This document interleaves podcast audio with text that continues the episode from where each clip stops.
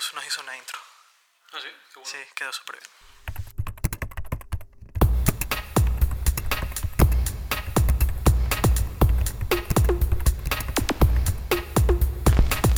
Bueno, ha pasado una semana bastante movida desde, desde nuestro anterior podcast y hemos tenido muy buena recepción.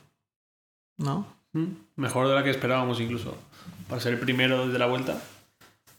Sí, han habido algunas críticas entendibles. Eh, la, la, la idea de, de- Lo hablamos, de lo primero que hablamos. el- la gran mayoría de las quejas es de lo primero que hablamos en el podcast, lo cual demuestra que no nos escuchan. No nos leen, no nos escuchan. No, no, entendemos, hay, hay, hay cuestiones de. de de producción y hay cuestiones de- del, del proceso de grabar que todavía no, no dominamos. Eh, pero aquí estamos. Ha funcionado muy bien. Bueno, entonces, eh, ¿qué pasó en la semana? Te fuiste a la IFA. Pues acabo de llegar de la IFA y ahí es donde ha estado toda la novedad de esta semana. Eh, a falta de, de Apple que llega la semana que viene, toda esta semana ha sido IFA. Los dos más grandes más destacados en IFA han sido Samsung y Sony. Y luego también han estado importantes eh, Nokia, Microsoft, Motorola, esta mañana. Esta mañana estamos grabando día 5 de septiembre, viernes. Y eh, en menor medida ya, pues Huawei, LG y Asus, más o menos. Vale. De las cosas que yo vi eh, estando acá, estando en Madrid, yo no, yo no fui a la IFA. Eh, tú estuviste a partir del martes, ¿verdad? Sí, del martes hasta hoy viernes. Estuviste de martes a viernes. ¿Qué es lo que más te ha gustado? Lo que más me ha gustado, el Samsung Galaxy Note 4 me ha gustado mucho. El Sony Xperia Z3 Compact me ha gustado mucho. Y la, el nuevo casco, el Gear VR de Samsung, también me ha gustado bastante. Probablemente eso ha sido lo que más, más llamó la atención. Eh, no- O sea, lo más distinto tal vez. Porque, porque to- todo era eh, relojes. Mm. Todo era, la gran mayoría, o, o la gran novedad era relojes redondos. Y ahí también ves un poco la- el, el ritmo de innovación en la tecnología. Como hace menos de un año estábamos hablando de relojes cuadrados y, y de repente todo el mundo sacó relojes redo- redondos. Mm. Pero eh, eh, lo, de, lo, del, lo del Gear VR es, es impresionante. ¿Es Gear VR o V? Sí.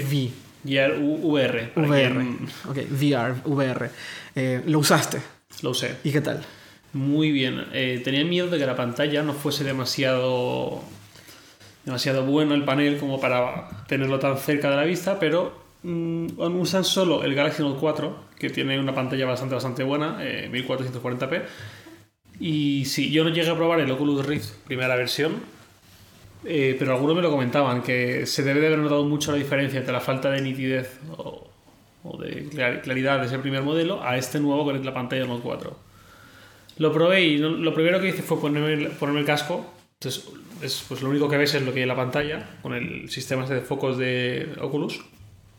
Entonces vi un- una sala vacía, un teatro vacío, con toda la grada vacía, no había nadie, prácticamente nadie, un teatro enorme. Empecé a girar un poco la vista, miré al techo y luego ya me giré y ya vi una barbaridad de actores que vienen hacia mí y estaban unos contorsionistas y unos equilibristas justo a mi lado y, era gracioso. O sea, era más bien una especie de demo del Circo del Sol, me parece. Y luego ya había algunos juegos precargados que, bueno, eh, no pude probarlo del todo bien porque era un prototipo, porque alguno fallaba un poquito, todavía está un poco alguna cosa igual por pulir, pero en general bastante, bastante bien. Vale, y el Note 4, eh, ¿por qué es lo que más te llamó la atención? Uno, eh, sobre todo el diseño. El diseño no es una cosa súper rompedora, no es como el Galaxy Alpha, que, bueno, el Galaxy Alpha tampoco es demasiado rompedor, pero no, no es algo que es- no parezca Samsung. Sigue siendo muy Samsung y muy Note, pero ya han matado el borde este de falso aluminio horrible siempre, que era plástico pintado de, de plateado, de cromado, y ya han usado metal en el borde. Por un lado. Por otro lado, mantiene tamaño de pantalla, que yo tenía miedo a que se fueran de ma- 6 pulgadas quizás, porque cada año han aumentado, y se han quedado en 5,7 como el Note 3. La pantalla, eh, pues Samsung siempre ha hecho las pantallas bastante mediocres, Sí. y desde hace un año que el Note 3 empezó a mejorar bastante. Con Sí. el S5 igual, con la Tab S, la tablet, es buenísima esa pantalla, y ahora con el 4 pues igual. Y sigue siendo Pentile, ¿no? Super, eh, Super AMOLED, sí. Super AMOLED. Ah, y ot- otra de las cosas que me llamó la atención a mí desde, desde afuera, y yo creo que tú podrás dar una mejor eh, opinión, es... Creo que es el Note Edge, el que tiene la pantalla a un ladito. ¿Es una pantalla que es? Sí, eh, Estaba pensando en, en eso, en por qué sacan eso. Es, el Note Edge es exactamente igual que el Note 4, prácticamente. La única diferencia es que creo que tiene 5,6 en vez de 5,7 pulgadas. Sí. Pero tiene toda la potencia del Note 4, el mismo hardware. Y lo que dices, la pantalla que se hace curva a un borde, solo a un borde. Al final, después de pensar en por qué Samsung ha intentado hacer. Bueno, intentado- por qué Samsung ha hecho eso, pienso que es simplemente porque pueden. Porque hay un proveedor que les ha ofrecido una pantalla así, lo ofreció en su momento, han visto que, bueno, pues ¿por qué no? Somos Samsung, hacemos de todo, tenemos esta disponibilidad, no pasa nada si no vendemos ni una porque estamos hasta arriba de dinero, no van a ser pérdidas, entonces ¿por qué no? Pero ahí está el problema de Samsung. O esa es, el gran, esa es la gran crítica a Samsung. El, el, eh, siempre, un- ine- in- incontables veces hemos hecho esta, esta comparación y esta analogía. Mientras supuestamente Apple o, o Apple innova en, en producto, Samsung se la pasa innovando en la producción, en la línea de producción. Cada vez Samsung es más rápido, cada vez... ¿cuán- ¿Cuántos, cuántos relojes ha sacado Samsung? El, el sexto sacó esta en un año, ¿no? En un año. seis relojes, seis modelos distintos en un año. Eh, pero la línea de producción, desde el, desde, el, desde el punto de voy a hacer esto, que implica una decisión ejecutiva, hasta el go-to-market, o sea, hasta, el, hasta la tienda. Y esa capacidad de distribuir y de, y de, y de, y de poner cosas en, en tienda tan rápido eh, en, tan, eh, eh, en, en tantos productos Tantos países además. es donde, donde nadie, nadie, nadie le gana a Samsung. Eh, y pero, pero claro, por un lado tienes esa fuerza, es una fuerza brutal, eh, pero ahí está la crítica, ¿no? Ahí es donde, donde se le critica a Samsung, el que el hacer por poder, Mm. ¿no? No hay, tal vez no hay ninguna, tal vez no hay ninguna... eh, es que, bueno, est- estoy especulando, yo, no- yo no sé cómo funciona eh, Samsung desde adentro. No sé si es que dicen, "Va- vamos a hacerlo y ver qué pasa.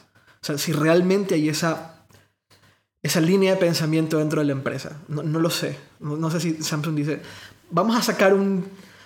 El proveedor, eh, la fábrica puede hacer una pantalla, una pantalla curva con, un, con una linecita LED o lo que sea. Vamos a ver qué pasa. Yo no sé si hay esa línea de pensamiento, pero lo parece. Puede ser, sí. Em, Yo pensaba mucho también en el Galaxy Round, el, el teléfono curvo que sacó Samsung hace ya casi un año, a finales de año era un año. no tenía idea que lo habían sacado, para que, para que te des una idea. Ahí voy. Eh, Sí. Sacaron prácticamente a la vez, hubo una diferencia de semanas o un mes o algo así, los dos primeros teléfonos curvos del mercado, el de LG y el de Samsung. Yo- yo recuerdo el LG. Sí, lo tuvimos aquí, de hecho. Estuvo acá, sí. LG, pues el, eso era más curioso aún porque LG la curvatura era vertical y en el, el Samsung Galaxy Round la curvatura, la curvatura era horizontal. Ah, Y los dos decían que su modelo era el bueno, que la curvatura perfecta era así. entonces- Pero a lo que voy, ¿qué, ¿qué pasó con el Galaxy Round después de que lo presentaran? Nada. Nada. No he visto ninguno en tiendas, No. no han ofrecido modelos para probar a los medios, eh, no ha pasado nada con él, no se ha vuelto a anunciar, no se ha dicho ni una palabra de Round desde que, se- desde que salió. ¿Y el LG? El LG sí que tuvo algo más de. Lo he visto en alguna tienda, como Movistar, recuerdo haberlo visto en alguna tienda, lo mandaron para probar. Se habló algo más de él, pero de Samsung ni una palabra. Pues con el Edge imagino que va a pasar algo similar seguramente. O quizás no, porque el Edge, el Edge al final es un móvil que la gente de pie de calle va a ser en mucho tiempo el primer móvil que vean y se paren a verlo porque ven algo realmente diferenciado, realmente extraño, que no han visto en mucho tiempo. No es solo un teléfono más grande o, Y en, con menos en marcos. términos de utilidad, ¿realmente la tiene? ¿Realmente hay algo ahí? ¿Tiene utilidad? Sí. Algunas sí. ¿Cuál? Justifica que sea tan incómodo porque yo lo probé y, y es bastante incómodo porque tienes un marco que es pantalla que y, y además si eres diestro pues lo tienes rel- relativamente asequible pero si eres zurdo no, te alcanza. Claro. O sea, tienes que manejar el móvil con la derecha. Eh, utilidad. Alguna no estaba mal eh, pensada. Por ejemplo en una utilidad es que funciona como una barra de notificaciones. Tú tienes en la pantalla apagada o pantalla encendida o como quieras y ahí aparecen notificaciones si estás viendo un vídeo a pantalla completa, no te interrumpe un trozo de pantalla, sino que solo muestra en la barra lateral, en, en la curva. Ajá. Y la que más quizás sentido le veo es que para hacer una foto o grabar un vídeo puedes usar toda la pantalla como visor y que los controles solo estén en, esa el- parte En curva. el borde, ok. Entonces, sí, alguna utilidad tiene. ¿Justifica de momento lo incómodo que, res- que me resultó con los 10 minutos que lo tuve en la mano? Desde luego no. Ok. Curioso. Bueno, y por otro lado, a mí lo que me llamó mucho la atención pero muy de lejos, porque, porque insisto, esto ya era, esto era, era ver fotos, no mucho más, es el, eh, el, el reloj de LG. Mm. ¿Qué onda? Ese, bueno, ese lo presentaron hace una semana. Que no está muy claro por qué lo presentaron, si fue voluntario o medio involuntario y se acabó presentando oficial. Sí.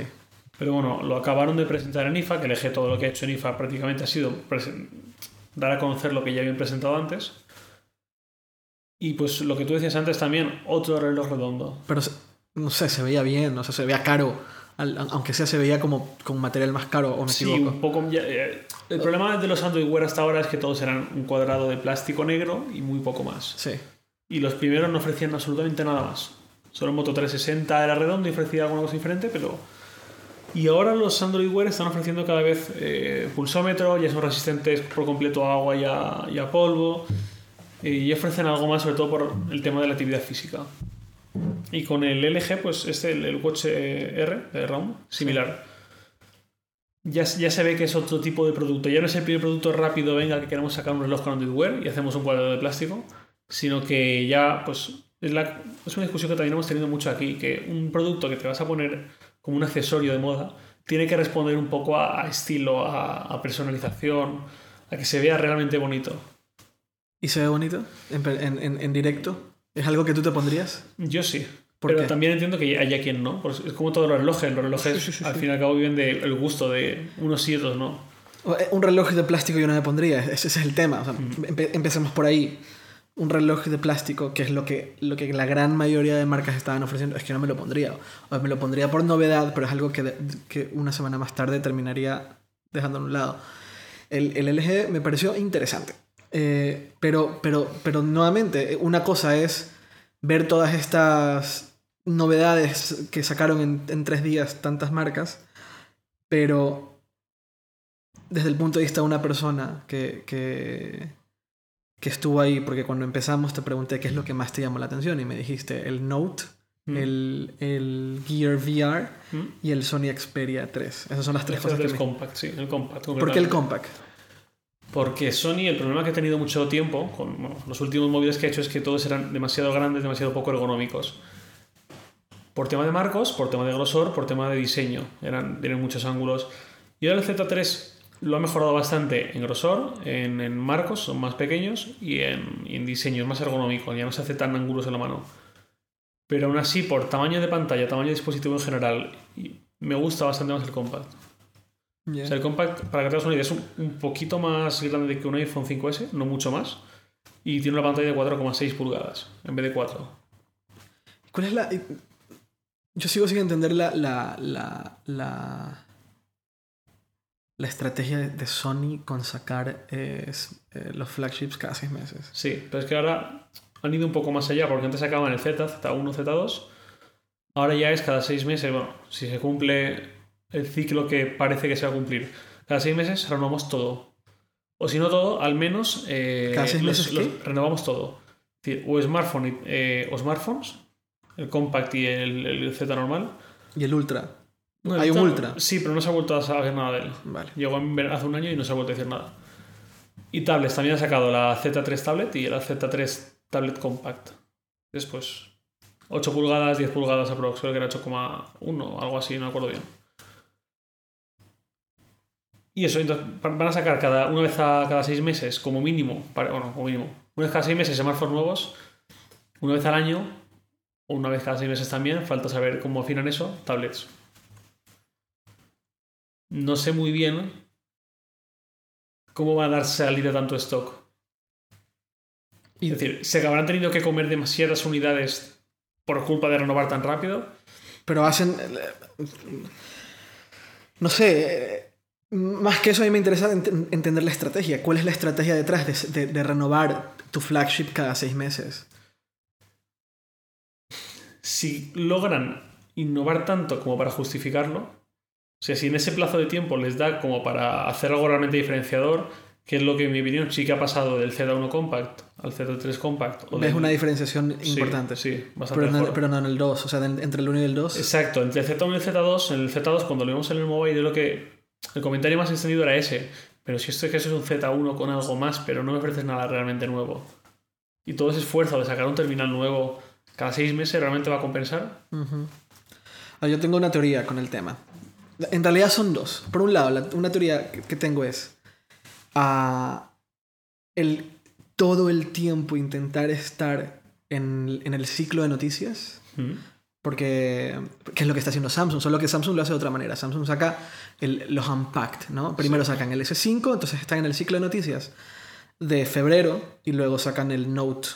Eso hicieron el Son- año pasado y, sí. han hecho este año. Son productos diferentes. Claro, son productos disti- distintos. Y, y sacan el. sacan el. eh, eh, vuelven al ciclo de noticias de, de- de- de después de verano.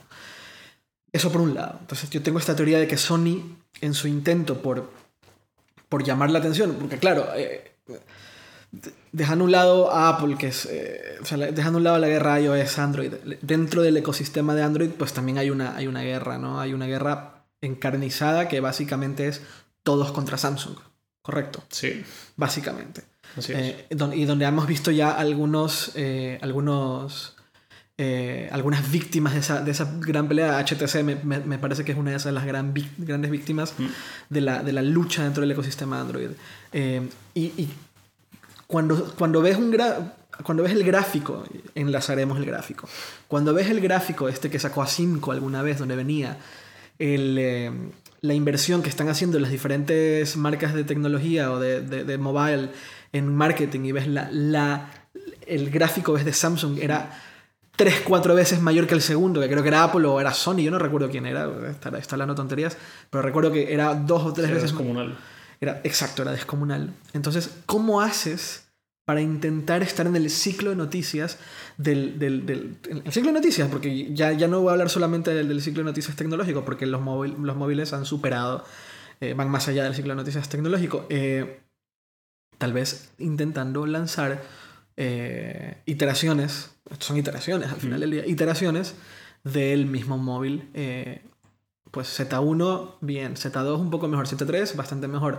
Y comparas, claro, estoy de acuerdo, compa- compararás el 1 con el 3 y notarás una mejoría importante. Eh, que normalmente notas en, una, en, una, en, un- en modelos entre un año y otro, como el Z1, el Z1 y el Z3. El Z1 cuando se lanzó. Z1 y el IFA del año pasado. Y el, Z, el Z2 en el mobile, Exacto. Z3 en el IFA. Un año entre el 1 y el 3 notas una diferencia importante. ¿Sí? Sí. Vale. Eh, pero son intent Entonces eso por un lado. Y por otro lado, eh, eh, eh, mi, otra, mi, otra, mi otra teoría es... eh, es esta la forma de Sony de estar siempre presente en, en, en los momentos en los cuales otras marcas están lanzando productos. También en momentos estratégicos. eh, En el mobile hubo un tiempo en que apenas hubieron, hubo lanzamientos y todo el mundo quería hacer su evento por su cuenta y ahora parece que en este año Samsung, que es al final la más grande, volvió a decir, no, en el mobile pues hacemos aquí el evento, hacemos aquí la presentación. Sí. En IFA igual, IFA hasta hace unos pocos años era una feria de electrónica, Electrónica, familiar, de, de sí. hogar y ahora pues, Que me sorprende. Mi, mi- yo he estado en el IFA una sola vez y, y me llamó la atención porque yo lo que era- veía era televisiones y lavadoras. sí, Y este año es lo último que se ha visto. Televisión, bueno, la televisión está curva de sí, televisiones todavía sí, pero lo que es hogar, que es lo que tradicionalmente fue la IFA, ya pasa a un segundo tercer plano. Y ahora se ha convertido en una feria de electrónica más Sí, respetable. de consumo. de sí. consumo. Eh, pues, e- e- esa estrategia de Sony a mí me llama la atención. Me llama la atención bastante porque, porque es arriesgada. Tal vez no es la correcta. O- no, yo, no, yo no hablaría en términos de correcto o incorrecto. Pero es arriesgada. O sea, al menos es distinta. Y, y cuando, y cuando tú ves el ecosistema Android eh, y no puedes luchar desde el punto de vista del- del- del- del presupuesto, que es, el, que es, la, que es donde, donde Samsung lucha presupuesto y, y ahí también entra la línea de producción, porque cuando tienes mucho presupuesto, la línea de producción es rápida, efectiva, eh, súper super, super lean, súper, súper, o sea, no sé ni cómo... cómo Sí, eficaz. Eficaz, eficaz es la palabra, exacto. Eh, pero cuando no estás con esa carga de, de- de dinero y con todo ese conocimiento de línea de producción que Samsung tiene de años y años y años, entonces ¿cómo, lo, cómo luchas? Y, y entonces tienes que empezar a tomar decisiones, entre comillas, arriesgadas. Porque la diferenciación entre un producto y otro cuando usas el mismo sistema operativo, pues se empieza a reducir. y so- y sobre todo ves como con Android Wear que es cerrado. Android Wear no puedes. Android Wear es cerrado. El Asus ZenWatch, que lo he presentado también en esta IFA, Sí. tiene bastantes agregados. Pero el software. No es como un, no es como sería un reloj de Apple, por ejemplo, en el que no hay nada más que hacerle. O sea, ahí Asus sí que ha metido bastantes No, no, no. utilidades. Con cerrado me refiero a que no es open source. Eh, sí, claro. A eso me refiero. Sí. Pero al, ser, al no ser open source, el, el- el- el fabricante se ve limitado en, algunas, en Sí, claro. algunos aspectos. Claro. Ah, no sé qué tan diferenciador puede ser un reloj del otro más allá del hardware cuando todo el mundo tiene Android Wear. No lo sé. Es que no lo sé porque solo he usado uno. Entiendo que, no sé si es que el eh, Android Wear cuando estás en un teléfono, en un reloj redondo, solamente le dices al Android, al sistema operativo, esto es redondo y, y se acomoda. Es que no tengo idea cómo funcione. Sí, eh, eso lo marca también el fabricante de la personalización. Es decir, según lo que es el Asus, por ejemplo, es cuadrado y todas las watch face que tiene son cuadradas. Con LGA, pues, LG es la que se ha encargado obviamente de hacer De que sus sean Vale. redondas y optimizar eso. Pues, en- eh, para no perder el punto, en Android ah, hay una lucha por, por la diferenciación, pero esa lucha no, no pasa por el software. Salvo Bueno. los rediseños estos horrorosos que suelen hacer. Pero, pero siempre terminamos, la gran mayoría, es, es que estoy hablando de mayorías y eso no está bien. Ah, me pregunto si la gente le, pones enfrente la personalización de Samsung, cualquier personalización, no, no voy a no voy a dar no voy a decir una marca en particular, pero cualquier personalización, por tan grande o pequeña que sea, y pones el Android Vanilla, el Android stock. Sí, Me pregunto si la gente tomará la decisión de, de decir yo quiero el Android stock, prefiero esa, esa versión. No es que no sé. En mi, en, mi, en mi caso lo prefiero. Mi elección de Android es un Nexus. Mm. Porque definitivamente me, eh, prefiero una, una experiencia sin modificaciones. No sé tu punto de vista. No sé si crees que estoy hablando tonterías. No, eh,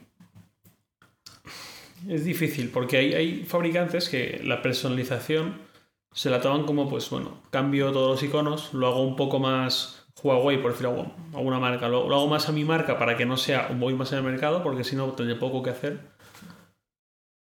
Y hay otras marcas, por ejemplo, estoy pensando en HTC con el One o con el One M8, que integran en el software parte de su hardware diferenciador. Por ejemplo, cuando HTC con el One M7, el del año pasado, sacó el, el mando de distancia universal, que no recuerdo ningún otro smartphone que tuviese puerto infrarrojos con esa utilidad. Luego ya vino G3, alguno ¿no? más. El G3 lo tiene ahora. Sí, después sí, después ya han venido varios más, incluso Samsung. Pero es una utilidad muy residual, no es algo que va a traer a, miles de compradores, exacto. Sí.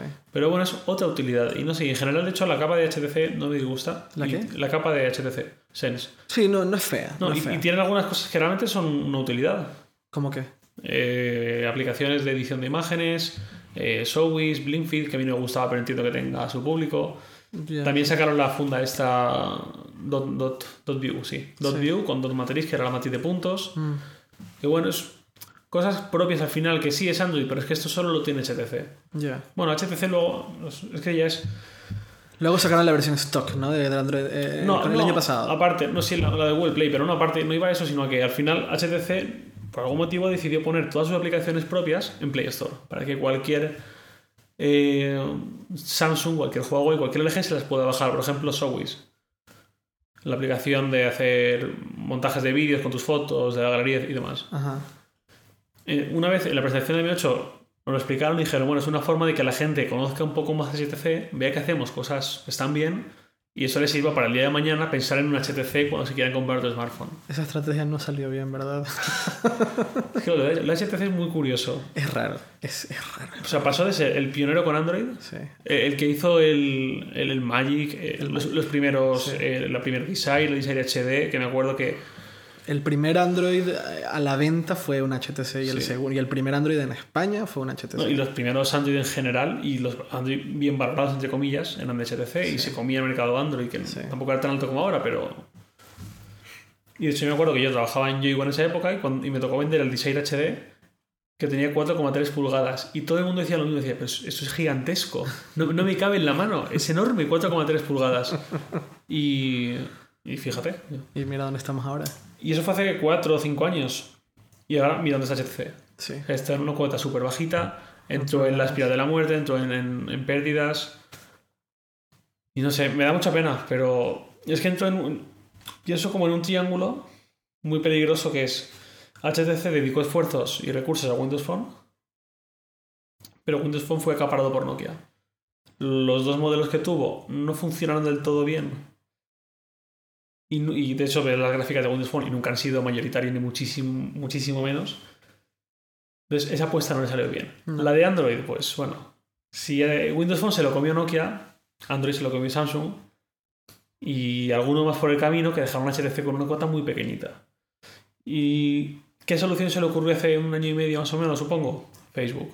Vamos a aliarnos con Facebook, que es un gigante, vamos a sacar el launcher propio con nuestro, con nuestro smartphone, el, el Facebook Phone, y vendió 5. Cinco. Y lo, lo rebajaron de precio muchísimo y al final sacaron del mercado y nunca han vuelto a decir nada porque fue una catástrofe. Sí. Alguna vez eh, escuché a, eh, eh, al fundador de, de HTC, no me acuerdo su nombre. Eh, che, yo no, no estoy pensando en el Blackberry, no, no recuerdo. Alguien ahora mismo está escuchándonos y dice, es tal, tal, tal, ¿cómo no se pueden acordar? ¿Qué les pasa? Bueno, no recuerdo dónde leí esto. No sé si fue en una entrevista, no sé si fue en una conferencia que él estuvo dando en el mobile o quién sabe dónde, pero una vez él explicaba que, su que él no entendía por qué las marcas estaban eh, tomando...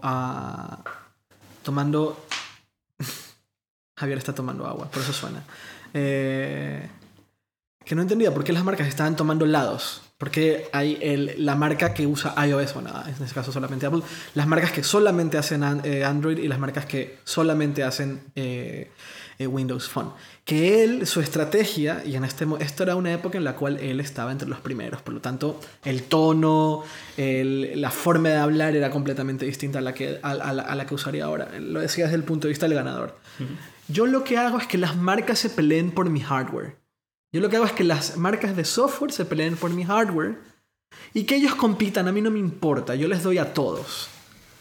Que es una lógica relativamente interesante, pero que el mercado respondió justo al contrario. No, es acerca de que las marcas se, se peleen por su hardware, es acerca de cuál es el mejor hardware. En, en Android al menos. En Android la lucha, en- porque la lucha no es del software, el, el software al final del día es un poco el mismo. Es quién te ofrece el mejor hardware al mejor precio posible. ¿Quién optimiza más? ¿Quién tiene una mejor batería? Más, sumado a eso, los multi, multimillones de marketing de, de Samsung. Lo cual hace que Samsung ahora lo ves en todo lado. Hemos mencionado a Samsung ya 30 veces en este podcast y no nos pagan. No digo que nos paguen, por solo digo que Samsung está siempre, es omnipresente. Vas a una feria, es el stand más grande. Vas a un aeropuerto, es el que tiene más anuncios. Prendes la televisión, Samsung a cada rato está an- anunciándote, anunciándose. Te metes a sitios, de, mm, a sitios especializados, Samsung normalmente tiene alguna campaña. Eh, ahí lo han hecho muy bien. Pero bueno, eso, eso, esa es la IFA. Esa es la IFA. Entonces, eh, bueno, y no hablamos de Lumia. Ah, Rápidamente para, para, para, para acabar este tema, porque, porque el, el, el- tema central del día de hoy es otro. Eh, rápidamente para acabar con Lumia. ¿Algo interesante con, con, con Nokia o- o- Como seguramente quien nos esté escuchando ya sabe de sobra cómo son los Nokia que se han presentado en la IFA, pues vamos a ir a la otra parte, que es la opinión, ¿no? Sí. Pues mi opinión es que Microsoft ha tirado por el camino fácil. ¿Qué es? Yo como usuario, que acepto que no soy un usuario medio, no soy el usuario estándar de la calle, yo como usuario me gustaría ver baterías que duren mucho más, pantallas cada vez mejores también en gamas bajas, mm, móviles más resistentes, que si se me caen no se destroce la pantalla. ¿Qué ha hecho Nokia o Microsoft? Selfies. Vamos a poner una cámara de 5 megapíxeles, vamos a hacer una aplicación específica para selfies y vamos a venderte eso. Ujú. Para mí es tirar por el camino fácil, por el camino, De la modita. sí, la moda, la moda estúpida, que lleva, fue palabra del año 2013, lo popularizaron en los Oscars de este año, y a partir de ahí todo el mundo se tiró a los selfies. Pero es que no solo Nokia, a ver, tampoco Le vamos a hacer pagar los platos rotos a Nokia cuando Samsung, en la, la presentación del 4 también habló de selfies. Cuando Huawei soltó la Groofies con el P7 en París. Sí. Sí, el concepto. No es el único, desde luego, pero me duele que en la situación en la que está ahora Microsoft con Windows Phone, que acaban de absorber a Nokia, que sabemos que va a haber muchos despidos, que optimicen, o sea, prefiero que dediquen recursos a hacer selfies, mejores selfies y vendérselo así al, al usuario. Bueno, igual necesitan vender, como sea, necesitan aumentar su cuota y saben que por ahí lo van a tener un poco más fácil. Pero la, la estrategia, eh, la estrategia para mí clara, clara, clara de, de- de Nokia para aumentar cuota es sacar un competidor en funciones del Moto G. Eso es lo que básicamente han hecho. Los- es lo que hicieron con el 520 en el Mobile 2013. Ojo, comparas el 520 con el Moto G, Es que no son rivales. en, en precio El lo Moto son, G llegó mucho después. Pero el Moto G es un teléfono de mucha calidad. Sí, pero yo lo- los rivales para mí son el 520 contra el Moto E. Pero el Igual- Moto E vale 50 dólares menos. Sí, pero es que cuando llegó el Moto E, el 520 ya estaba súper rebajado. De hecho, yo había sacado el 525, o estaban por sacarlo esas semanas, creo que fue. Entonces, para mí, el verdadero rival del Moto G es el 630 o 635, según tengas 4G o no tengas 4G. Y ahí sí que gana el 4G para mí. Ahí el 4G, el, el Moto G. El Moto G. Ahí sí que gana, pero ya es una lucha mucho más pareja. Y en precio también están mucho más parejos. No sé, es que- porque, porque, porque, o sea, yo veo el Moto G y me sorprende un montón ver un teléfono de, salvo la cámara, ver un teléfono de esas características, con ese, con ese, con ese sentido, o sea, cuando lo- con ese tacto, como lo, como lo sientes en la mano, eh, con esos materiales, por ese precio. Eh, me, me sorprende, me sorprende bastante.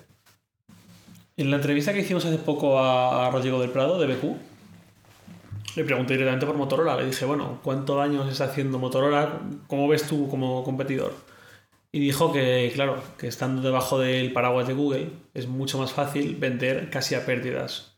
Y que Motorola le reportó unas pérdidas enormes, bueno, enormes, para Google no son enormes, para mí sí, a, a Google el año pasado.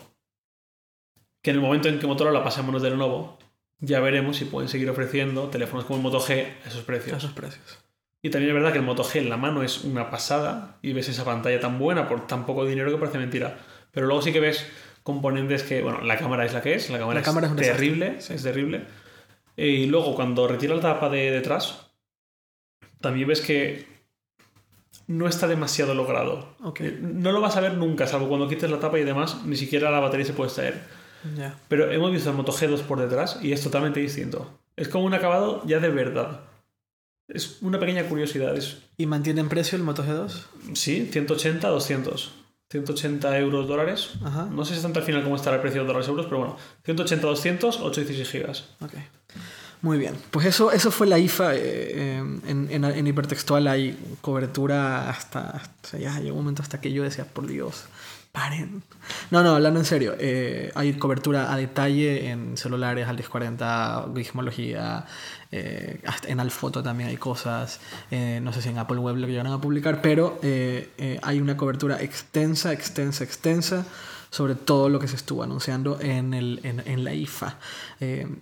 Entender, entender una cosa con, con la IFA y la razón por la cual le hemos dado tanta bola es por lo, por lo que tú comentaste hace un momento. La IFA pasó de ser una feria eh, alemana, muy alemana además, era muy alemana. Yo fui en 2007 y era excesivamente alemana. Y la gran, gran, gran, gran, gran noticia de la IFA 2007, ahora suena muy ridículo, pero la gran noticia era el Blu-ray.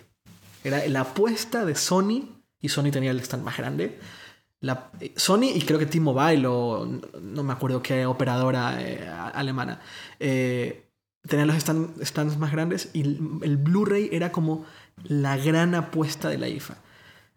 Han pasado siete años desde que yo fui hasta eh, ahora y son apenas siete años una feria completa y totalmente transformada donde ahora estamos viendo lanzamientos bastante importantes. El VR, tan solo el VR y el Note 4 son suficientes para hablar de, de la importancia que se le está dando a la, a la IFA. Pero bueno, eh, todo esto probablemente se, se- haga relativamente irrelevante. Aquí va el fan, voy a hablar. Todo esto probablemente se haga relativamente eh, eh, irrelevante o no. O no, porque, porque mañana en el, el- día 9 se Apple lanza cosas y, dices, pues, pues no. Pero el 9 es, la, es el gran, gran evento de, de, de Apple, el día de lanzamiento de aparentemente todo. Que eso- ahí es donde quiero empezar. Eh, antes, Apple tenía Macworld en enero.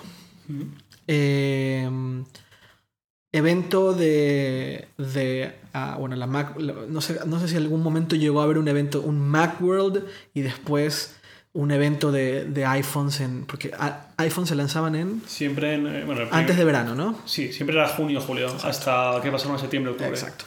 Luego, había el evento de. Luego, había el evento. Luego había el evento de. de después de verano. Desarrolladores. Desarroll- eh, eh, perdón, el, el Developers Conference y luego el evento después de verano. Eh, Macworld, Macworld desapareció. Eh, el iPhone se lanzó en una Macworld, pero Macworld desapareció. Apple decidió no ir más a las Macworld. Luego, eh, con eso Apple se quedó con tres eventos al año.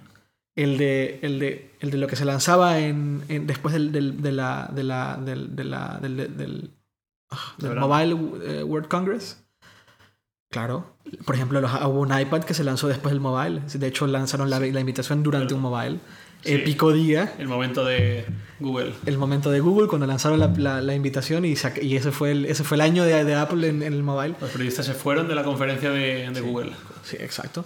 Luego venía el Developers Conference, donde, se- donde igual hay un keynote, donde igual se presentan cosas normalmente de software. Y luego venía finalmente el evento de, de- de septiembre, el de ahora. Después de eso, quitaron el evento de, de- de primavera, se quedaron con, con, con Developers Conference y el evento de otoño. Después de eso, en el Developers Conference dejaron de anunciar hardware. Hubo una época en que se anunciaba hardware en el, en el Developers Conference. No sé si recuerdas que Sí, anunciaban nuevos iPods. Sí. nuevos iPods y algunas, bueno, normalmente nuevas Macs, porque como se anunciaba, se, venía un poco el tema de, de, de, de- de Mac OS X, eh, se llegaban a anunciar nuevas Macs. Ya no se anuncia hardware en el Developers Conference, eso ya de- dejó de existir. Creo llegar a, a recordar que hubo un Developers Conference en que se, anunció, se anunciaron iPhones.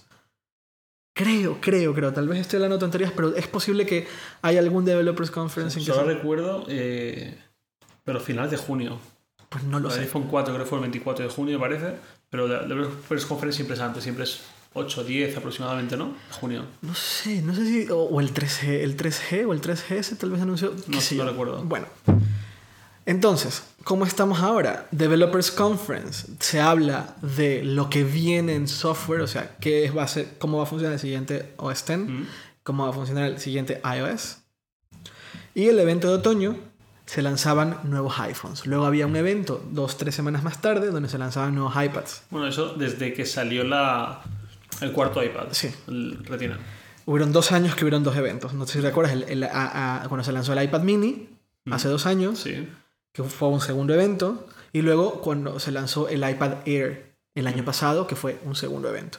Este año, eh, aparentemente van a juntar todo, todo en un solo evento. Nuevos iPads, nuevo iPhone y nuevo wearable. Como, ya le están llamando iBand algunos medios.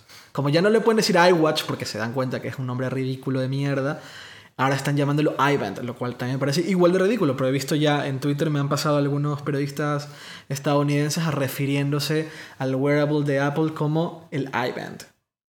Estúpido. O no, se va a llamar iBand y aquí yo diciendo qué estupidez, qué estupidez. Bueno, entonces, me gustaría hablar me gustaría hablar de- de- de- de- del, del evento, este, este es el evento del año, es el, es la- la- es el día en que hay misa, ¿no? Hoy hay misa. Eh, empecemos por el wearable. Creo que, creo, creo, creo, creo que si se lanza el wearable, y todo indica que se lanza el wearable, eh, empecemos por el wearable. Am, en tu opinión, y es lo que me gustaría un poco discutir, es qué es lo que no debería ser el wearable. Porque porque todo el mundo habla de lo que debería ser, ¿no? Apple debería hacer esto, Apple debería hacer esto otro. Yo quiero hablar un poco, y, y- y- y- sobre todo, eh, venimos hablando media hora o lo que sea de la IFA y de todos estos, todos estos relojes que se han lanzado. ¿Qué es lo que en tu opinión o qué es lo que crees que el wearable de Apple no debería de ser? ¿O qué es lo que no debería de tener? No debería ser algo como lo que supuso el primer Galaxy Gear, por ejemplo. Porque lo- es que lo hemos comentado una barbaridad de veces. Lo comentamos una vez a la semana desde hace dos años. Tecnología invisible. No puede, o sea, pero es que sabemos que Apple no va a hacer eso. Que no va a ser tecnología No, invisible. me, me refiero, no va a hacer algo como el Galaxy Gear con tornillos que se ven, con anclajes que se ven, un objeto ostentoso que, que salta a la vista, que cualquiera te lo veía. Yo cuando le llevé, es que todo el mundo te lo miraba, en el metro te lo miraban, por la calle, si ibas haciendo cualquier cosa, lo miraban, pero mucho, porque sí que llama mucho la atención. Cuando llegué la, la Gear Fit, por ejemplo, de Samsung, pues ya no tanto. Cuando ya se fijaban, sí decían, "Eh, pues es bonita, pero ya no es una monstruosidad, ya es una cosa. O sea, eso no debería ser desde luego. Dos años de no hacer, dos años de no lanzar nada, supongo que darán pie a que lo que sea que lancen va, a- va a ser lo suficientemente stylish o, o invisible. Y, Ojo, nosotros tenemos mucho esta conversación de la tecnología invisible, la hablamos y todo el tiempo hablamos. Eh, eh, para nosotros, eh, Apple, donde una de las cosas donde mayor acier- uno de los mayores aciertos de Apple y Android eh, en su, a- a- a- eh, eventualmente Android lo, lo logró también es que todo aquello que hace funcionar esa pantalla con esa interfaz Mm. ya no se ve. ¿no? El teléfono cada vez cobra menos importancia. Eh, cada vez los bordes son más pequeños, cada vez el teléfono es más simple. El iPhone, eh, más simple ahora mismo un iPhone no puede ser. Bueno, puede ser y seguramente será. Pero a eso nos referimos con tecnología invisible. Eh, eh, también las pulseras, sobre todo, que es- ahí es un ejemplo más, más Sí. fácil de ver. claro, porque, porque la pulsera está ahí, pero no, no está ahí. O sea, es una cosa que... Una, tu, tu Fitbit, por ejemplo, Claro, nadie se daba cuenta de que no era una pulsera a no ser que viese las luces o que te viese manipulándola. exactamente. Con una Fitbit pasa pues algo similar. Con Exactamente. una Jawbone, más o menos, también no tanto. Con un Galaxy Gear, por ejemplo, pues no pasa eso. Exacto. Es, es como una Google Glass. Google Glass es el ejemplo perfecto de lo que no debería ser cualquier producto que se lance que pretenda ser tecnología invisible. Exacto, porque, porque se vuelve, hay una palabra en inglés que lo describe perfectamente, no sé si hay en español, pero es awkward. Es raro, Molesto. no es raro, porque raro no es, es awkward, es con, te, te genera como entre rechazo pero no mucho y qué raro es eso, como, es como, eh, como, como inquietante, como, eh, pero, pero inquietante mal, no inquietante como que te llama la atención, ¿qué es eso? ¿Qué tienes en la cabeza? No, es awkward, es, ugh. y cuando hablas con una persona que tiene puesto unos Google Glass, que te mira y no te mira porque tiene que mirar la pantalla y mira como de ladito, es horrible, es, ¿qué haces? ¿Qué miras así? Si no sé, es tan llamativo para lo que realmente es. que, no, que, que tampoco hace gran cosa un, un- un Google Glass. eh. Eh, eh, eh, eh, en defensa de Google, el Google Glass es una prueba de conceptos, algo que no está listo para producción masiva, por eso cuesta tanto, por eso se eligen a tan pocas personas que lo usan, pero sucede que, claro, como todo producto difícil de acceder, genera cierta atracción sobre cierto tipo de usuarios que no están interesados. Y hay que ser, hay que ser honest- honestos con, es- con este tema. La gran mayoría de personas que usan Google Glass no están realmente interesados en la aplicación de Google Glass, porque casi no tiene aplicación. Es en decir que son parte del grupo de personas que tienen Google Glass. Yo las tengo, yo las he probado. Yo me gasté Trabajo con ellas. Ajá, pues lo siento, no. No, y todos los defensores de Google Glass han terminado sacándosela y diciendo esto no funciona. Robert Scoble, Loic Lemer, eh, yo quién más, pero de los que de los eh, de las personas que conozco que más defensa hicieron a Google Glass y defensa pública pública en serio era Loic y Scoble. Y los dos terminaron. La última vez que le pregunté a Loic, ¿sigues usando tu Google, Glass? Me dijo, a veces cuando estoy sentado eh, trabajando. Y ¿y por qué? Me dice, porque eh, me saltan las notificaciones en, en el ojo. Pero, y publicó este post diciendo que te las quitaba porque definitivamente no. Y ya no ves a nadie atrás en Google saliendo al escenario con, con Glass. Eh, entonces, definitivamente, y en eso estoy totalmente de acuerdo, lo que sea que saque Apple es algo que va a ser natural usar. Exacto, va a ser discreto. O sea, yo no quiero un accesorio electrónico, un dispositivo que haga que la gente mire por la calle. Exacto. Matizando, a ver, el iPad, por ejemplo, yo cuando estrené el iPad lo usaba mejor en el metro, pues era un poco. Bueno, bueno, es claro, pero es que era este, este nuevo producto que de Claro, la repente. gente te miraba mucho y a lo mejor incluso alguien decía, "Oh, qué flipado con el iPad este aquí. Y ahora todo el mundo en el metro va o con móvil o con iPad o con, o con ebook. o ebook, sí, exacto. Segunda cosa que creo que el, que el wearable de Apple no debe de ser es simplemente un Espejo de espejo de notificaciones. notificaciones. Si, si va por ahí, tenemos un problema Si serio. va por ahí ya, ya está el Pebble, que tiene una buena aceptación, buena batería, está barato. Tienes cualquier. Bueno, para iOS todavía no. Aún no, al menos. Pero Android Wear es básicamente ahora eso. Google no, depende del de lo mucho que lo uses o poco que lo uses, te ayudará más o menos. Pero un centro de notificaciones al final. Sí, pero. De Mm. Apple esperamos algo más. Y no, y no es lo suficientemente atractivo para justificar una compra de un producto que aparentemente va a costar al menos 400 dólares. Mm. Es lo que se está hablando de rango de precios. 400 para arriba. Yo, me cal- yo, yo, esperaba, yo esperaba un producto que cueste al menos 500 dólares. Porque si es de Apple y va a funcionar bien, no va a costar 200, no va a costar 250 lo Motorola, va a costar 400 para arriba. Y eso es algo que debemos de entender y aceptar desde ya. No va a ser un producto barato. No debe tener poca batería, debe de tener una batería que al menos... eh, es que aquí estoy... O sea, es- es estas cosas que tú estás diciendo y el día que anuncian dices, ¿cómo puedo decir esto? Al menos debería de tener 4 o 5 días de Sí, batería. yo pensaba en cuatro días. O sea, la- Y- la, semana ya es muy utópica, pero el día que ofrece ahora un Android Wear, imposible. No, no vale para nada. Ah, y ojo, en teoría, si va a ser un tracking eh, y un seguimiento constante de tu... Porque se supone que va mucho por ahí, de, de tu... De tu La de- actividad física. Ajá. Mm.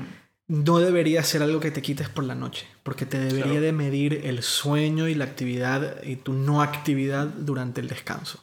No, por eso me gustaba la Fitbit, por ejemplo. La Fitbit, porque te la sacas de la muñeca, la enchufas a tu ordenador al USB o al enchufe que tenga más cerca y es un rato que a lo mejor estás trabajando con ordenador, pero es lo que dices, si me tiene que monitorizar el sueño, no me la puedo pasar cargándola En la noche. durante la noche, Exacto. que es lo que pasa ahora con Android Wear. Así es. ¿Qué más? ¿Qué más no debería ser en tu opinión?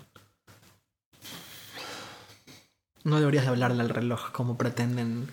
eh, ¿Quién es que pretendía eso? Eh, no, Samsung pretende que le Samsung- reloj. no, no hemos hablado de eso, pero también Samsung sacó el reloj con, con ranura para tarjeta SIM. Sí. Pero eso. ¿A ti te parece interesante eso? ¿Te parece? Sí, en cierta forma sí, y sorprendentemente. ¿Por qué? Y me probé el reloj y es enorme. Y yo tengo una muñeca pequeña y me viene gigantesco y no podía salir con eso por la calle constantemente. El día que lo haga un poco más fino, quizás sí. No tengo intención de que, o sea, no, no- no llevo idea de que un reloj sustituya a mi smartphone, porque me parece estúpido. El teclado QWERTY es horrible. No, no tiene sentido. Hoy al menos, tal y como conocemos la tecnología, no. Pero sí que me parece interesante salir a correr, por ejemplo, salir a montar en bici, salir incluso una noche a cenar cualquier, o, un rato a la calle y no llevar encima el smartphone. ¿Y cómo hablas? Puedes Si hab- tienes que hablar. No, no le vas a hablar al puto reloj. O sea, no me jodas. Pero eso ya lo- Samsung lo intentó hace un año ya con el Galaxy Gear. Pero eh, eso no va a pasar. O sea, nadie le va a hablar al reloj en la calle. Lo siento, es que no va. Primero, porque. ah, o sea, en mi opinión, debería haber una, una, una, una solución en- mucho más elegante. Y entonces eh, me viene a la mente Her. Claro. ¿no? Un aparatito que te pongas en el oído, que esté siempre puesto. Eso es lo que ha presentado Motorola. Eso es lo que presentó Motorola. ¿Cómo se llamaba? Motorola Hint, Mo- Moto Hint. Hint, exacto, el hint. Algo que te pones en el oído, que siempre está ahí, que no tienes que quitártelo, en teoría, con lo cual puedes escuchar. No, pero es que el reloj ahí se queda en, en un medio, en un centro incómodo.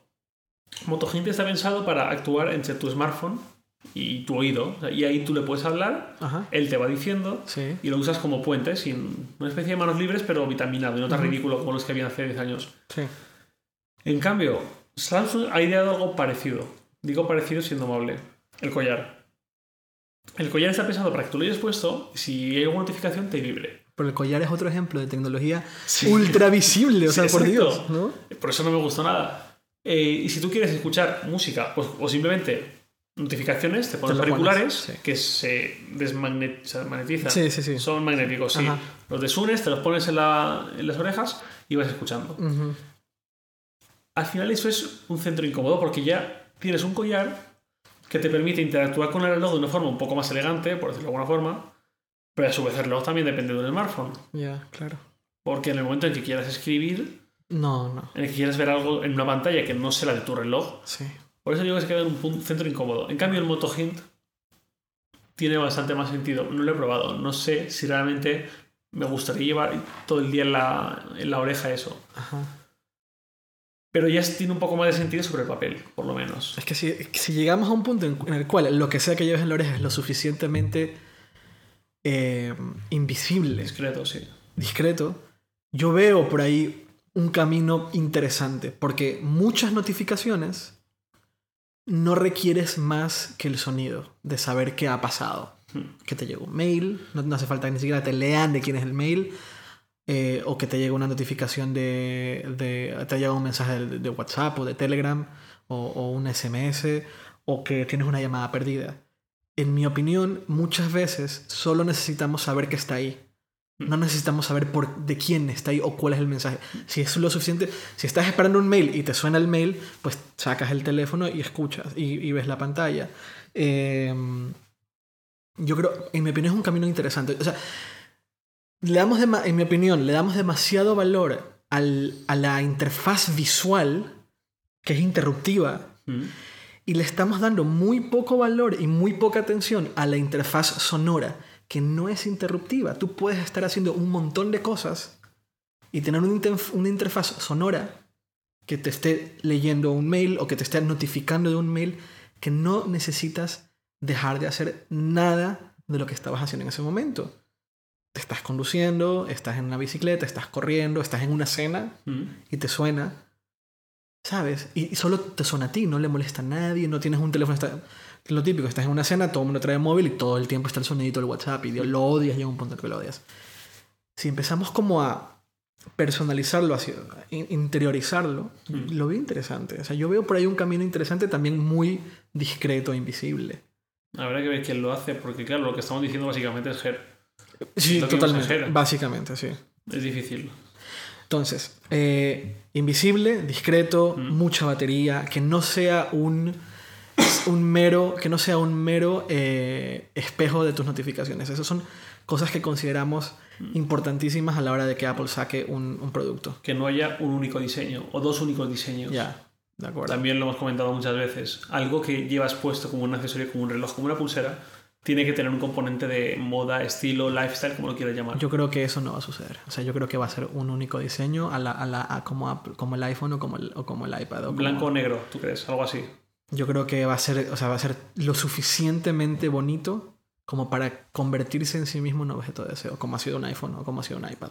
O como es una Mac. Una Mac, bueno, ahora menos, se más como herramientas. Pero un iPhone es un objeto de deseo, Hmm. básicamente. Sí, tiene el- a lo aspiracional que todavía nadie ha conseguido. Y es caro y es... No baja de precio nunca hasta que siga el siguiente. Y no va a bajar. Eh, eh, eh, el C tal vez está en esa otra gama más de accesible con los acuerdos de los operadores y tal, pero los modelos de alta gama de, de, de- de- de Apple, o sea, la- el iPhone, el- eh, son, en mi opinión, objetos de deseo. Y yo creo que por ahí va a ir. O sea, si hay una cosa con Apple es que no sabemos qué va a sacar, pero en muchos sentidos la estrategia es muy predecible. Sabemos que va a, ser va a ser algo nuevo, va a ser algo rompedor que no- ninguna otra marca estaba haciendo.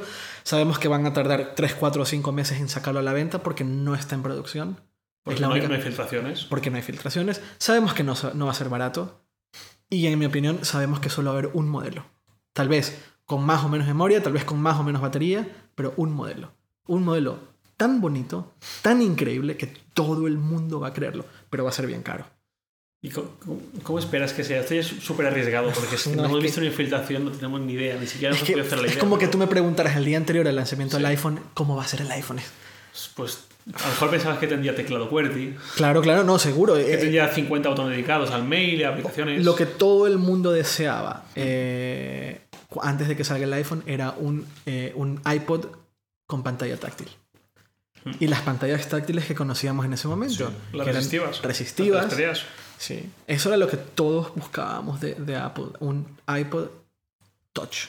Un iPod con pantalla táctil. Esa era la, lo que Bueno, en la cabeza... El iPod Touch que conocemos es, es No, un, claro. es un iPhone sin 3G, sin No, más bien, un iPod táctil. Sí. Para no Un iPod clásico iPod vídeo con pantalla táctil. Exactamente, era lo que, lo que cuando tú veías las, los mock-ups de, de, de los rumores, porque sí que habían rumores. A ver, la- el, el rumor del iPhone lleva desde el 2002. O sea, hay, hay un artículo, yo lo enlacé hace unos meses en mi Twitter. John Markov de- del, del New York Times publicó el primer rumor del iPhone mencionando la palabra iPhone en 2002. Imagínate, 2002. Cinco años. Cinco años. Había proyectos, efectivamente, pero creo que el proyecto de- de- del iPhone no, no- no- empezó hasta tres, a- otro, cuatro años antes. pero el primer eh, rumor del iPhone fue en 2002. En 2002. Eh, todos los mockups de, de lo que sea que se iba a lanzar ese, ese día en el Macworld eh, apuntaban a un iPod táctil. Entonces era como una, un iPod Classic, pero con, o un poquito más grande que un iPod Classic, con esa forma, o sea, no, no como eh, eh, vertical, Hmm. donde, la, donde inclusive se hablaba Sí, de la... Giraba la click wheel Sí, para pero- escoger letra en el teclado. Ajá, pero era como gráfico, era como, como en, en la pantalla. Sí. Se hablaba de una click wheel virtual, imagínate, o sea, qué, qué ridículos éramos. pues pienso, siento que te- estamos pensando en el wearable de Apple en esos mismos términos. Sí, seguramente. en el término de todo lo que ya hemos visto. Pero que no tenemos, pero es que no tenemos idea. Claro. ¿no? Entonces, Y con el iPad pasó igual. Con el iPad hasta el día antes, salvo Gruber, que obviamente había visto un iPad o tenía información muy por privilegiada. supuesto, claro que sí. Todos los rumores hasta ese mismo día hablaban de Islate. Del iSlate. Y todo el mundo decía que iba a ser macOS 10, Sí, no sí, iba a ser exacto. iOS. Una versión adaptada, una versión un poco simplificada, táctil y tal. Sí. Pero todo el mundo, o sea, los, los mockups que habían y los conceptos, todos tenían el, el wallpaper de, de Leopard. Así es, exacto. Entonces, es difícil hablar de qué es lo que se va a lanzar. Sé que lo que se va a lanzar va a ser increíble. o no, no, no, no, no, no, no, no. No sé si va a ser increíble. Solo sé que va a ser rompedor. Rompedor y, y puede que rompedor para bien o rompedor para mal. Puede que sea un... A ver, Apple en algún momento va a tener que darse contra una pared. En algún punto. Es- es- es- es- está destinado a suceder. No puede ser infalible. iTunes Ping. ¿Qué? iTunes Ping. MacCube. Eh, pero es complicado. O sea, es, es, es complicado como fue el iPhone complicado. Va a ser un reto. Un reto que para Apple va a ser más difícil de lograr porque no tienes atrás a una persona que no le importaba nada. Ya no hay una persona que no le importaba nada. Y ahí es donde, en mi opinión, está el gran, gran, gran reto de Apple. Ah, eh, a- S- Steve Jobs estaba dispuesto a arriesgar todo, todo, todo, todo, todo, todo con tal de ser realmente innovador. Y ahí es donde tenemos que ver si Johnny Ive y todas las personas que están ahora detrás de Apple son, tienen esa, ese espíritu de, de, de- de arriesgar todo a cambio de eso que va a salir y que en teoría va a ser aún más grande que un iPhone. Vamos a ver iPhone 6. Del iPhone 6 ya sabemos todo. ¿No? Ya No, están. Se, Se supone, pero claro.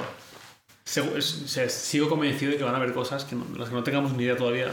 Sí, a- al menos en hardware ya hasta se han filtrado partes del 5.5 que estaban, eh, hasta la semana pasada estaba un poco en duda de si el 5.5 existía o no, pero si tomamos, eh, si tomamos en cuenta alguna de las, de las, eh, yo siempre creo que a John Gruber, a Gruber y a probablemente a los de Recode les muestran todo antes y les van diciendo vayan soltando en cuentagotas estas cosas. Gruber eh, filtró, básicamente filtró la existencia del iPad mini sin decir que existía, ha filtrado un montón de cosas sin decir que Mm. existían. Eh, Gruber había filtrado, había, había hablado de las matemáticas de, de las pantallas de 4.7 y 5.5. Entonces, un poco fue como una confirmación de que realmente existe. Cuatro o cinco días más tarde, eh, no, semana y media más tarde se, ha filtra, se han filtrado partes del 5.5. Entonces, sabemos que va a haber 4.7, que va a haber 5.5. A mí me parece increíble que eso exista, pero bueno. No sabemos si va a tener más batería. No sabemos si han metido un componente que ahorre batería, que también se había hablado de este componente que hacía que las, baterías, las, pantallas gasten mucho menos batería, que habían comprado una empresa para hacerlo o no. Eh, No sabemos cómo se va a ver iOS tan grande para lo que estamos acostumbrados a ver. así es. ¿Qué van a hacer con Hay la un- pantalla de inicio, con los iconos, con... Sí. No sabemos. eh, no. El otro día José Jacas dijo una cosa muy interesante en Twitter. Decía que llevábamos dos o tres semanas sin nuevo beta de iOS. Sí. En plan, que estarán Bien escondiendo? gordo. Claro, tal, tal vez ya, ya no, de hecho, ya no van a sacar. Yo estoy seguro que. O sea, ya es viernes, ya no van a sacar nada. Ninguna beta de iOS hasta el martes. El martes sacarán un developers con lo que se haya anunciado. Eh, y si no han sacado es porque viene ahí dentro, viene algo muy Claro, grande. siempre nunca parece que los haya importado dejar entrever pues con el iPhone 5 antes Sí. de presentarse en 2012 pasó lo mismo. 1136 x 640 resolución. Esa va a ser la del próximo iPhone. Claro. habrá pantalla de 4 pulgadas. Sí. y se supo en julio-agosto porque la beta estaba. Y, y ha habido alguna filtración más así. No recuerdo exactamente cuál pero ha habido alguna más seguro. Ah la de Touch ID el año pasado Touch ID en la beta ya se, se ya vio. se veía, es cierto. Incluso había gente que decía, Apple está toleando a todo el mundo poniendo Touch ID y luego será algo que no tenga nada que ver. Pues al final fue, Touch fue ID. eso. Touch ID. Y sí, y ahora, ¿qué, qué habrá en las entrañas que todavía no podemos ver? Vale, entonces del iPhone, pues eso. Ahora mismo un tipo armó un iPhone lo- y lo encendió y bueno, entró en modo DFU. eh, eh, ay- ay, eso ahí es, horrible. Pobre, pobre Tim Cook. ¿no? Double down on rumors. Eso, eso, eso no es posible, salvo, o sea, es lamentable, pero salvo que, que no, meta- no te metas a la línea de producción. Eh, nuevos iPads que muy probablemente solo sean una actualización de, de velocidad. Sí, sí, entran, Touch ID en el iPad Sí, exacto. Si entran dentro del, del evento del iPhone, va a Yo estoy convencido que va a entrar. si entran es porque es una actualización menor. Y tiene que ser una actualización menor, porque Sí. el diseño está de hace un año. Así es. No hay, no hay por qué No hay por qué actualizarlo. Yo, yo creo que inclusive van a anunciar nuevas Macs ma- el martes. Yo tengo esta teoría de que... Tanto. Sí, porque, ¿sabes por qué? Si, si lo piensas, no ha habido actualizaciones gordas de, de, de- de portátiles, pero con el con iOS 8 y con ah, Yosemite Yosemite. Va a haber una integración mucho más grande entre iOS y iOS 10. Ah, va, o sea, un poco está empezando a cobrar de nuevo importancia eh, Mac dentro de Apple al haber esa integración, al, al ofrecerte la integración de, o sea, tienes un iPhone, estás realmente integrado con todo el ecosistema, Sí, Continuity y handoff y todo esto y home, no eh, sé. AirDrop, que por fin funcionará. Sí, no, no, y que de hecho si tienes Yosemite Ya ya, puedes hacer airdrop a iOS 7. Eh, yo tengo esta teoría que van a lanzar nuevo hardware de, de, de Macs. Puede, puedo estar hablando una tontería, puedo estar diciendo tonterías ahora y el martes nos estamos riendo de todo lo que estamos viendo ahora. Pero, ¿sabes qué me encantaría a mí? Y lo digo de verdad, a mí me encantaría Touch ID en una Mac. Sí. Sería épico. Y aparte un Touch ID en plan que el trackpad pueda como detectar mi huella dactilar y pueda hacer compras desde la Mac Store, pueda desbloquear mi Mac con un Touch ID. Sería, sería, bueno, o sea, yo sería la persona más feliz de dejar de tener que escribir. de la- Sí, la contraseña siempre. Y, y, y ahora, así como en iOS va- 8 va a haber, eh, vas a poder acceder, el- o sea, las aplicaciones van a poder acceder a Touch ID. Mm. Imagínate poder acceder al Touch ID en la Mac para no solo el password de la Mac y no solo el password de la, de la Mac, Sí, del- cualquiera. para Twitter, para Facebook, para, para todo lo que hagas un Touch ID sería maravilloso. Y bueno, tal vez estoy diciendo tonterías, pero imagínate una Mac con Touch ID.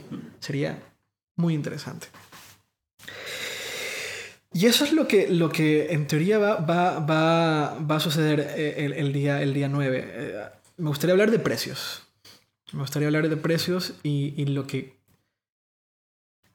lo que crees que va a pasar con, con los iPhones. O sea, se han hablado mucho de precios o no se ha hablado de precios porque, con, con- con- porque ojo, y aquí también viene otro gran dilema de, de- de- Apple. Eh, Apple antes tenía iPhone 5, Mm. iPhone 5S, iPhone 5C y iPhone 4S. Son los cuatro teléfonos que se venden ahora mismo, ¿no? No, el 5 se descatalogó.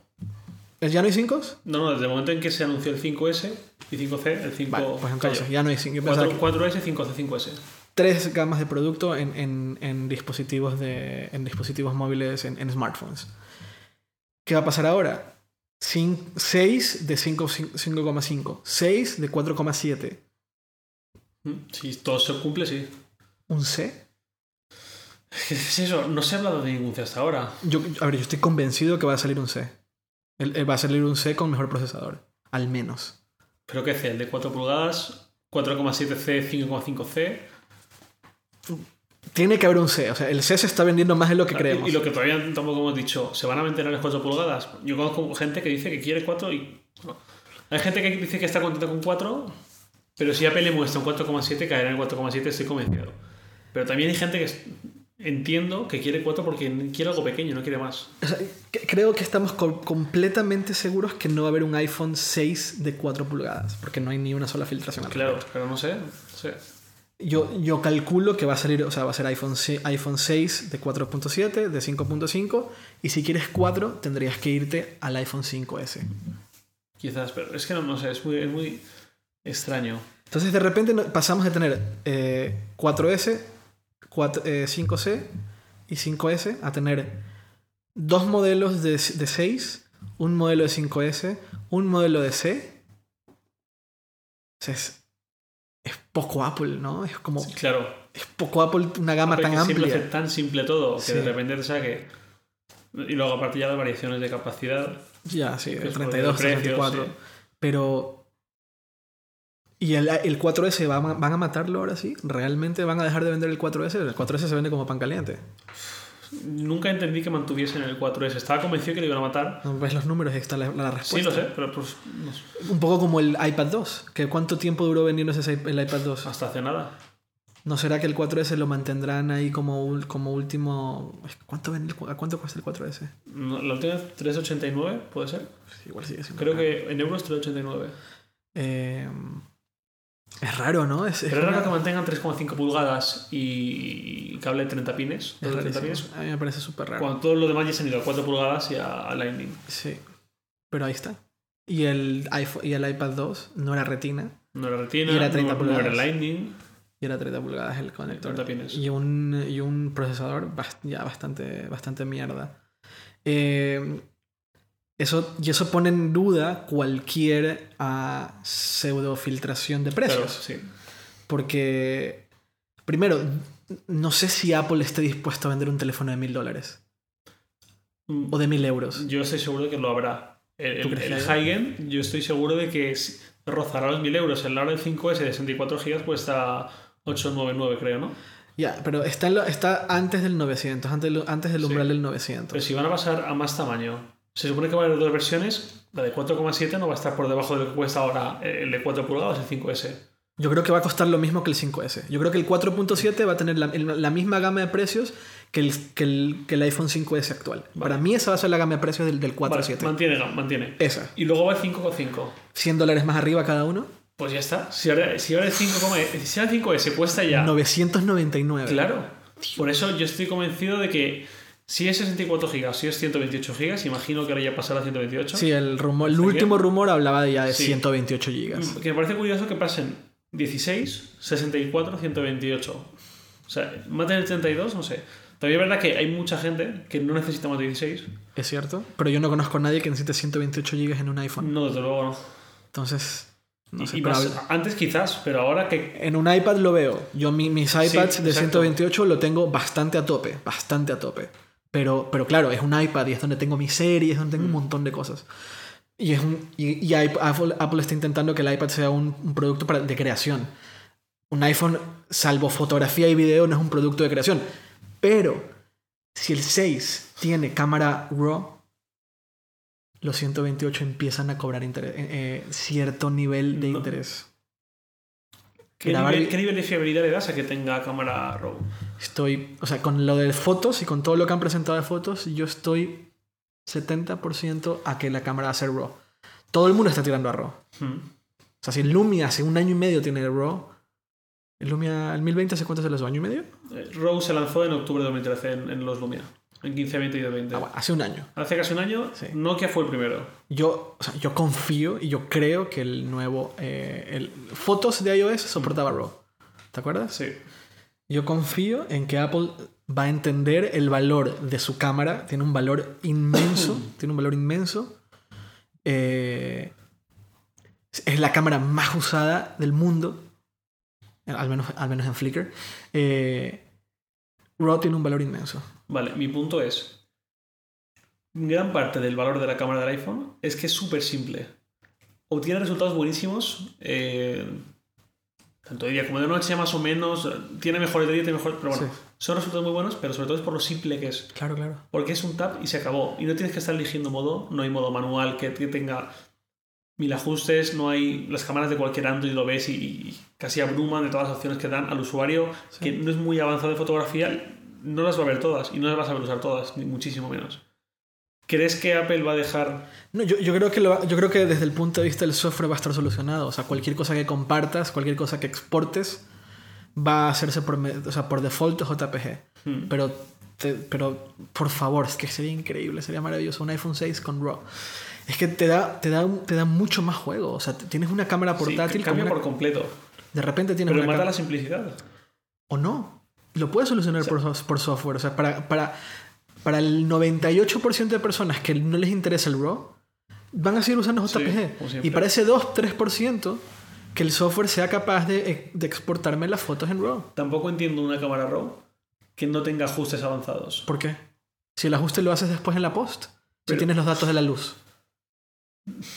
Es que no, no, no, no- Seguramente el martes que viene Ya, ya, eh, esté a- pidiéndote borrar este podcast, este... No, no, tal vez no, tal vez yo soy el tonto que piensa que, que RAW tiene un valor cuando, cuando, cuando yo mismo me estoy contestando. El 98%, o el- bueno, no, no digo el 98%, pero un gran, una gran mayoría no sabe qué es RAW. Estamos hablando de RAW y puede ser mucho digo, ¿qué mierda es RAW? RAW es la fotografía en crudo, o sea, como el negativo. El JPG está procesado. Una foto, cuando uno la descarga en JPG, hay un nivel de procesado. Y cuando quieres hacer una post, un post procesado, cuando le quieres aplicar los filtros, estás aplicando el filtro sobre la foto, Exacto. no sobre el dato. O sea, no modificas la foto en sí misma. Así, modificas Solo una versión de la foto. encima y vas Exacto. Exactamente. Entonces, si de repente tienes una cámara muy, muy buena, como la que aparentemente va a tener el iPhone 6, sería justo que Apple me permita modificar el dato, la foto, el negativo, y no solamente eh, la foto en JPG con el procesador de JPG, que vale, es bueno. No, no me voy a quejar, pero, pero por Dios, podría hacer mucho más cosas, en mi opinión. En mi opinión. Ojalá. Ojalá, ojalá, ojalá.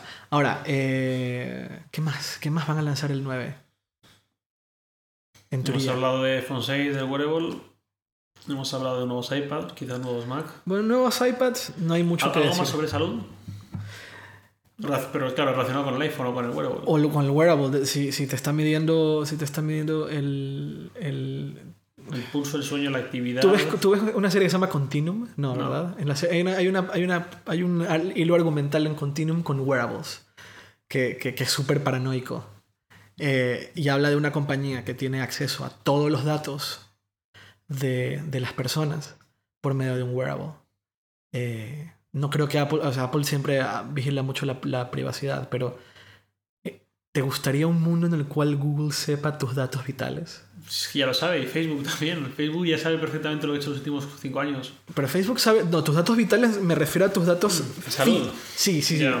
Tus datos de salud, que sepa tu presión eh, sanguínea, que, pres- que, que tenga un historial de 3, 4, 5 años de, tu, de tus latidos del corazón, de tu ritmo Es cardíaco. que aprecio más. o sea, es me parece más, entre comillas, no, no, es- no me sale exactamente la palabra, pero grave. Ujú. No, no grave, no me sale otra palabra, perdón. Lo que sabe de mi Facebook ahora mismo, que lo que puede saber Google en base a mis constantes vitales, a mi ejercicio físico, Sí. a mi. No hay sueño. una. Pero e- e- esa información puede terminar. O sea, eh, Google no la va a compartir, pero hay, hay mucha información que puede terminar en manos, en- o sea, no en buenas manos, y, y eso implicaría un montón de, de- de problemas. O sea, mañana, mañana no, te van a, no te van a dar un seguro, un seguro bueno porque saben qué onda contigo, ¿sabes? Es- es- esto es otro tema, esto tal vez deberíamos de tocarlo en otro, en otro momento, pero el hecho es que si saca Apple un wearable, y es un wearable que mucha gente lo va a usar y que tiene una, una monitorización relativamente completa de tu cuerpo, eso, eso pone ciertas preguntas sobre la mesa sobre, sobre qué onda con esos datos. Y si hay un API que te permite compartir esos datos, y ya hemos visto Mm. una y otra vez que la gente le da muy igual cómo comparten sus cosas, posa ciertas preguntas sobre lo que va a ocurrir con todos esos datos. Nuevamente, no sabemos si Apple va a lanzar el wearable. En teoría lo va a lanzar, pero no sabemos si ese wearable va a recabar tanto dato vital, tanto dato de, de salud de uno. Ya, ah, y una cosa más importante: bits. Ha, ha pasado muy poco tiempo para que los bits sean un, un, una- un, un, un elemento fundamental de Apple, porque acaban de aprobar la compra y tal. Pero, pero, pero, eh, no voy a decir que no vamos a usar este argumento de los, de los bits son otro wearable, pero, pero ahí hay algo, en mi opinión, o sea, ahí hay algo interesante que, que, eh, que tal vez ahora mismo no lo veamos, o tal vez ni siquiera el 9 lo veamos, eh, no sea obvio, pero que dé pie a que lo que suceda en el siguiente año eh, tenga que ver con bits. No sé. ¿No ves ahí algo? Todavía no encuentro el sentido a, ¿A la compra? a la compra. No sé si vamos por hardware, no sé si es porque Apple. Hardware. Acquihire, o sea, al tener al Dr. Dre y a tener a, y a- y al, y al CEO Sí. de, de, de, de- de Beats, que es un tipo eh, que es de las personas que mejor conocen la industria musical, y, la herramienta de recomendaciones, que es brutal. brutal. Es, que es, es lo, lo que más pienso yo que tiene sentido. ¿Tú la has usado alguna vez? No. Yo la bajé y la usé el otro día. O sea, yo como tengo una No, cuenta... tengo esto- una lista de mundo de cosas pendientes y una es volver a hacerme la, la cuenta americana para poder usar. Escribes lo que quieres hacer. Hmm. Voy a correr. Eso es todo. Y Eso es lo que yo quiero probar, lo que quiero que Apple universalice. Pues eso es. Esa es la, la- la aplicación de... Tienes 15 días de prueba o un mes de prueba y tú pones, estoy trabajando. Estoy en mi casa. ah, Tengo una cita esta noche con una chica en mi casa. Y crea una serie de recomendaciones y una serie de contenido musical en este caso adaptado a la situación. Es muy interesante lo que ha hecho. Y esto de aquí es Trent Reznor. O sea, eh, hay mucha gente con mucho conocimiento atrás Hmm. de la aplicación de Beats. Sí, hay suele- mucho suelen poder. algoritmos, pero eso está hecho de una forma casi completamente humana. Está, no, no, no, y hay, hay un artículo, no sé si lo podamos enlazar porque no, no recuerdo, el- no sé si lo tendré por ahí guardado o no, en donde alguien hablaba, hablaba justamente de este punto en particular. ¿Es algoritmo o no? Y estaba casi seguro que no. Que definitivamente había gente atrás eligiendo a mano. O sea, que había, a- había mucha mano Sí, muchísima, muchísimo humano. Exacto, mucho humano atrás de las recomendaciones y no un simple algoritmo a la Spotify o a la radio o a la, o a la Pandora que, que al final del día es cansino, artificial, repetitivo y que no termina de, de funcionar. El Spotify Radio lo he usado tres veces en mi vida y no me gusta. Pandora... eh, En cambio, fíjate, lo que sí que me está gustando cada vez más últimamente, de las últimas versiones, es la pestaña de explorar de Spotify. Que sí que se supone que está hecho en base pues, a criterio humano Sí. real. Te da listas y hay algunos que están bastante bien y cada vez sacan más, las actualizan bastante. la editorialización de Spotify, ¿no? Exacto, que ya no es un algoritmo que coge. Exacto. Pues. a- no sé si. a- tal vez uno de los anuncios, uno de los grandes anuncios sea la ap- aple- aplicación de bits, eh, al menos a nivel de software. Eh, eh, imagínate el- que la aplicación de bits ya no se llame ya no se llame bits, sino que sea parte de iTunes o sea parte de Music en iOS. Y la quitarían de Android, me imagino. Ah, por supuesto. No solo la quitarían de Android, sino que creo que Beats tiene algunos acuerdos con, con Samsung. De hecho. ¿Hasta cuándo? No, no sé, pero estoy casi seguro que Beats tiene algunos Bueno, acuerdos es con que a lo mejor Apple hasta dentro de un año y medio o dos años No vaya a nada. relacionado y ya los acuerdos han Ahora, vencido. Samsung reaccionó y sacó su propia línea de, de, de high-end de audífonos, ¿no? O sea, Sí, los level. muy rápido. Entonces, eh, 9 de septiembre, We wish we could say more. Aparte, pues, hasta, hasta la frase, ¿no? Del, de la invitación. We wish we could say more. Eh, eh, eh, es, es como crearte un nivel de hype ah, de aquí al universo y a ver si se logra cumplir. Eh, ¿Algo más que crees que pase el 9? O sea, ¿Tú crees que el 9 haya una hecatombe? O sea, una, una hecatombe en plan. Hecatombe tecnológica en plan iPhone. ¿O crees que lleguemos a ese nivel? Lo del iPhone fue una locura, en serio. El 9 me gustaría mucho estar en las oficinas de las principales compañías rivales del mundo. Me- a mí me encantaría. Pero, y, sí, el año pasado aún más. El año pasado, como se rumoreaba el 5C y decía, no, costará 300 o 350. Sí. Me imaginaba a todos con, con pánico delante de- del, del monitor, diciendo, es que como saquen esto, Nokia, por ejemplo, el, el estado en el que está, dice que como saquen esto, nos van a dejar muy jodidos. Sí. HTC, por ejemplo, O en, un- eh, eh, o en una de estas este año el, el 5C eh, en la línea de producción se ha tornado lo suficientemente barato como para empezar a venderlo. ¿Te imaginas? ¿pero ¿crees que Apple quiere vender un producto realmente barato? Creo que Apple necesita urgentemente un producto que sea atractivo para las operadoras. Y eso lo llevo diciendo meses. Ni el, ningún, iPhone ningún iPhone termina de ser atractivo en, términos de márgenes para las operadoras. Por eso terminan negociando me- mejor y más con Samsung como antes lo hacían con Nokia. Eh, y con BlackBerry. Eh, yo estoy seguro y estoy convencido que la única forma en la cual y esto va a tener que pasar tarde o temprano, de la misma manera en la cual ahora Apple tiene un interés brutal sobre China, porque es una, una audiencia y un mercado inmenso, va a llegar un momento en el que Apple va a decir, Latinoamérica es tan o más interesante que China. Es un mercado más fragmentado, es un mercado más complicado de entrar porque no, no, puedes, no haces un acuerdo con una operadora. Con- o sí, porque bueno, puedes hacer, hacer un acuerdo con dos, con exacto. América Móvil y con Telefónica. Pero es Telefónica. Y Telefónica con Apple, pues tampoco son los mejores amigos. Eh, pero es un mercado más fragmentado. Pero es un mercado con un potencial brutal, brutal, brutal, brutal. Y la única forma en la cual Apple puede entrar a Latinoamérica es haciendo un acuerdo con una operadora, o con dos, o sea, o con, o con Slim o con, o con Telefónica. Y necesitas un producto que sea muy atractivo para las operadoras a la hora de venderlo. Que la operadora tenga el suficiente margen, que Apple tenga el suficiente margen y que el, y que el, y que el, y que el, el, el, consumidor le resulte lo suficientemente interesante para pagar. Claro, es que, el- bueno, Y por eso Samsung es favorito de las operadoras. Porque Samsung les da lo- o sea, Samsung tiene el poder de darles dispositivos relativamente eh, buenos, con un margen altísimo para la operadora. eh, y para Samsung es irrelevante. Que al, al- al consumidor le resulta interesante, le resulta útil o le resulta atractivo comprar. Y ahí es donde, en mi opinión, el 5 se entra en juego.